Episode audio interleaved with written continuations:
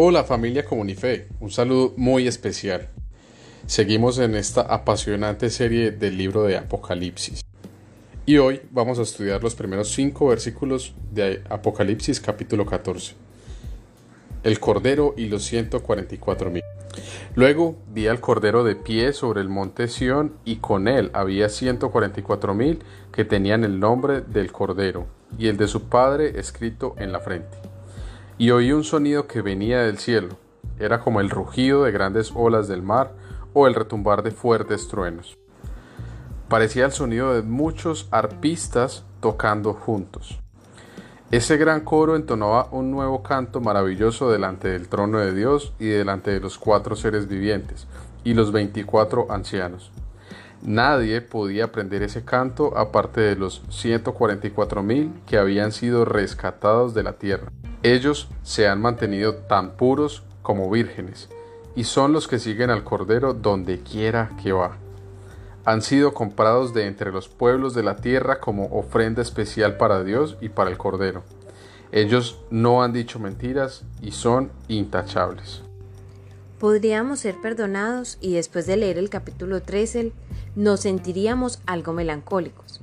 Los eventos representados son de hechos de eventos llenos de aflicción para quienes son leales al Señor.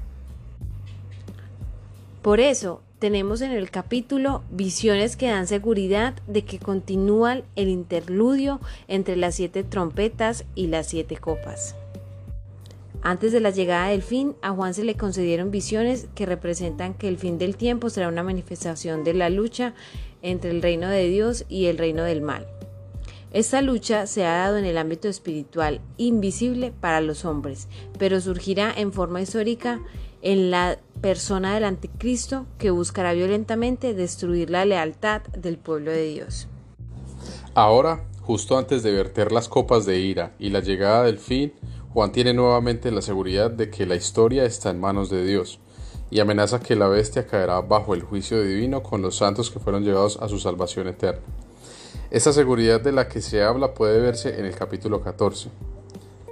En esta revelación, Juan está viendo hacia el futuro para poder darle a los seguidores del Cordero la certeza de lo que será su destino, la visión del futuro del pueblo de Dios que ha sido guardado a lo largo de la gran tribulación, pero que ha caído presa de los estragos de la bestia. Aquí ellos aparecen en el imperio mesiánico que no se lleva a cabo sino hasta los capítulos 20 al 22. Como suele ser el caso del libro de Apocalipsis, esta visión del futuro será para que sus hijos permanezcan firmes en los momentos difíciles que les esperan. Podemos estar seguros sobre el futuro venidero cuando conocemos la bendición del que está más allá. Aunque han sido víctimas de los ataques de la bestia, su salvación es segura. Esto es en cierto modo una repetición de la visión de la gran multitud en el capítulo 7 que ha pasado. En esta visión, el Cordero estaba de pie en la ciudad santa, que es Jerusalén. Esto probablemente representa la nueva Jerusalén que desciende del cielo de Dios al momento de la nueva creación de la que se habla en, Apocalipsis 21.2. Y vi una ciudad santa, la nueva Jerusalén, que descendía del cielo de Dios preparada como una novia ataviada para su esposo. En nuestro estado final como redimidos del Señor no dejaremos la tierra y volaremos al cielo. El cielo, por así decirlo, descenderá a la tierra, que se convertirá en la morada de Dios. ¿Y qué mejor manera de definir el cielo que como la morada de Dios? Los 144.000 de los que se habla es el mismo grupo que fue sellado y protegido en el capítulo 7. Y aquí en este capítulo 14, tanto como se menciona en el 7, ellos representan en el cuerpo total de los redimidos del Señor. Los santos de los que se habla en el último capítulo, sufriendo en manos de la bestia, ahora se ven en su salvación final en la Nueva Jerusalén. Eso debería ser realmente alentador para todos nosotros. En el verso 4 dice que estos no se contaminaron con mujeres.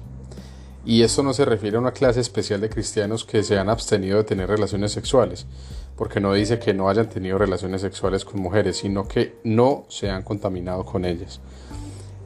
Es decir, la Biblia no considera que el sexo entre un hombre y su esposa sea una forma de contaminarse, sino que la contaminación es siempre una referencia a las relaciones sexuales ilícitas. Por lo tanto, esto debe referirse a la condición espiritual de los redimidos.